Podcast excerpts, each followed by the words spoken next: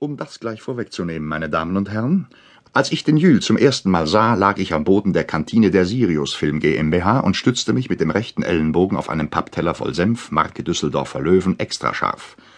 Über meine linke Schulter und den entsprechenden Arm hingen zwei Paar Würstchen, magere Modelle, zu 75 Pfennige das Stück. Der Jül lag mir in ähnlicher Haltung gegenüber.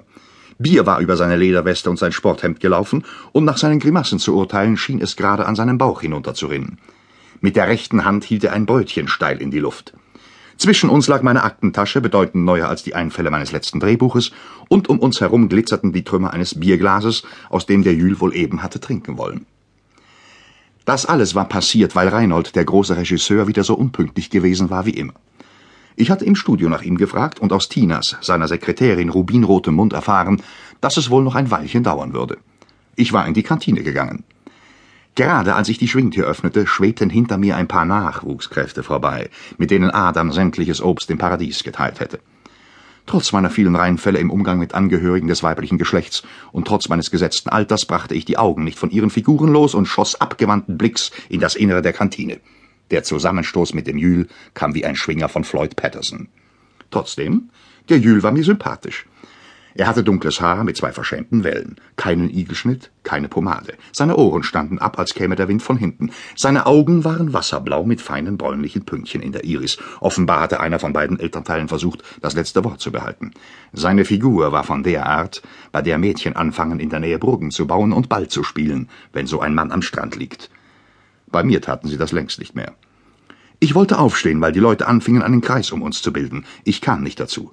Der Jül war blitzschnell auf den Füßen. Ich fühlte mich unter den Achseln gepackt und hochgezogen und stand so schnell senkrecht, dass der Pappteller an meinem Ellbogen noch einige Sekunden kleben blieb, bevor er herabfiel. Der Jül lächelte, und die Pünktchen in seinen Augen schienen zu tanzen.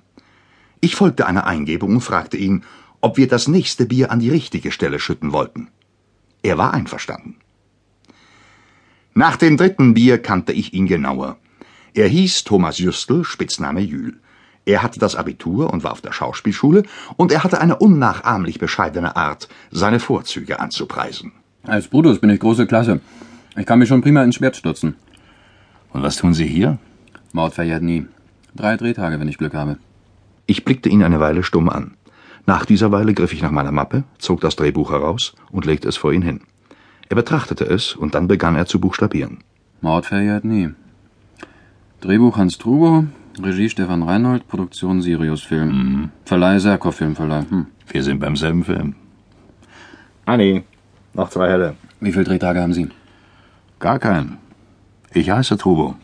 Von Trunkenbold. Sie werden die Ehre haben, meine unvergleichlichen Texte zu sprechen. Ich habe Sie schon mal gesprochen. Mädchen ohne Moral. Auch bei Reinhold. Meine erste Filmrolle. Na also. Hat Reinhard Sie bestellt? Ja. Fünf Uhr. Oh, dann kriegen Sie Ihre Drehtage. Zeitverschwendung hat er nicht gern. Mensch, habe ich ein Glück, dass ich gerade mit Ihnen zusammengestoßen bin. Ist das Buch okay? Weit weg von okay. Erst hat Reinhold gemeckert. Trupo, der Fleißige, hat umgeschrieben. Dann hat Kirschbaum gemeckert, der vortreffliche Produzent. Trubo, der Gehorsame, hat umgeschrieben. Und jetzt meckert Serkov, der Herr Verleiher. Zu viel Drehtage, zu viel Geld. Ja. Trubo, der Schwache, wird wieder umschreiben. Anstrengender Job, was? Ja, man gewöhnt sich dran. Sie werden es lernen mit der Zeit. So. Jetzt werde ich den weltberühmten Regisseur heimsuchen.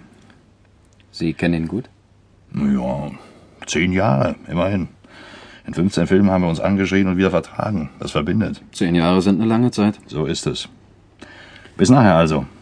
Vielleicht sehen wir uns beim Meister. Sonst im Atelier, wenn Sie meine Worte formen. Und vielen Dank fürs Aufheben. Keine Ursache. Durchs Bier schon abgegolten.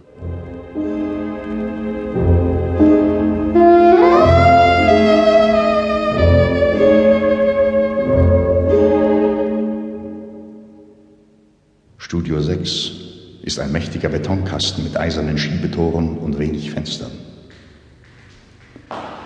Eine breite Galerie aus Stahlstreben und Holzplanken zieht sich in halber Höhe um den Bau. Ich drückte mich durch eines der Tore, um meinen Weg abzukürzen und geriet in träges Halbdunkel. Mit Mühe konnte man die mächtigen Eisenträger an der Decke und die Kabel auf dem Boden erkennen. Aus der Mitte der Halle klangen Stimmen und Gehämmer hinter den Holzwänden unserer Dekoration. Dort zauberte der Architekt mit seiner Mannschaft die letzten Finessen für den Mord, der nie verjährte.